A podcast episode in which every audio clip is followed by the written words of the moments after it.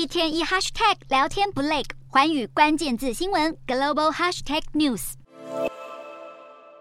美国国务卿布林肯在这趟访中之旅步入尾声之际，终于见到中国国家主席习近平，并且展开了双边谈话。不过仔细看看这场会谈的座位安排，似乎颇具巧思。画面中可以看到习近平坐在长桌的主位，在他左手边的是中国外交团队的成员，另一边则是以布林肯为首的美方外交代表团。然而，这样的座位安排明显是让习近平以上对下的姿态接见这位美国高官，甚至让布林肯看起来像是在被习近平训话。这个场面与美国前总统川普时期的时任国务卿蓬佩奥在二零一八年访中时，与习近平分别坐在两张沙发上，充满欢声笑语的会谈气氛大相径庭，让外界猜测中方是刻意如此安排，凸显了近几年急剧恶化的美中关系。对中方来说，布林肯这次访中的最大成果，莫过于双方都同意落实两国元首在巴厘岛会晤时达成的共识，并且回到当时所确定的议程。中国外交部美大司司长杨涛十九日也透露了这次美中会谈中的重点议题。不过，乍看之下，北京似乎都将美中关系恶化的根本问题归咎于华府。中方不但指控美方制定了错误的对中政策，还要求美方深刻反省对中方的认知。